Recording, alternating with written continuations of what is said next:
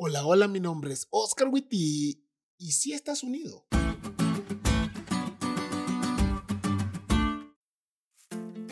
Creo que de las cosas más difíciles de vivir en la iglesia es la unidad. Es difícil porque lograr la unidad entre los seres humanos pecadores y egoístas no es fácil. No es fácil cuando nos llevamos bien entre nosotros y mucho menos es fácil cuando no requiere un esfuerzo de nuestra parte, a pesar de que es una certeza teológica. Porque a pesar de que hay un solo cuerpo, es decir, una iglesia, un espíritu, una esperanza, un Señor, o sea, Jesucristo, una fe, un bautismo y un Dios y Padre, entre nosotros hay muchos grupos, muchos enojos, críticas, venganzas, mentiras y toda clase de cosas que entre los hijos de Dios ni siquiera deberían nombrarse y que son causantes de división. Por eso la exhortación de Pablo es que nos convirtamos en guardianes de la unidad. Escucha lo que dice. Sean siempre humildes y amables, pacientes, tolerantes unos con otros en amor.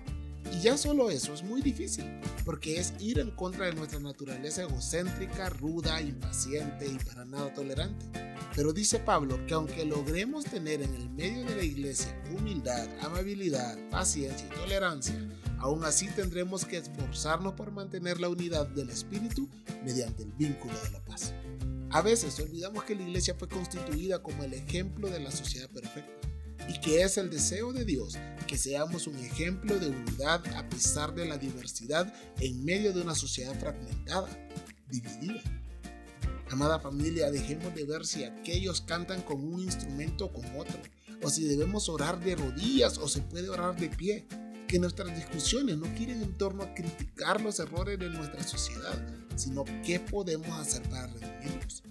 Dejemos las divisiones y recordemos que Jesús vino por una iglesia unida y que solo cuando esté unida podrá ver el regreso de Jesús.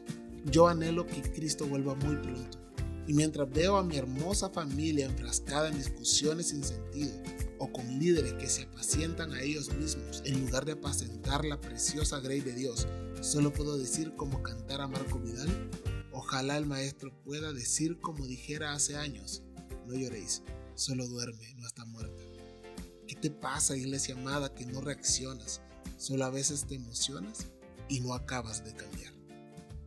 Vamos familia, busquemos a Jesús, volvamos a la vida y trastornemos nuestro mundo con la apasionante verdad de un evangelio de perdón, de redención, de aceptación de Jesús.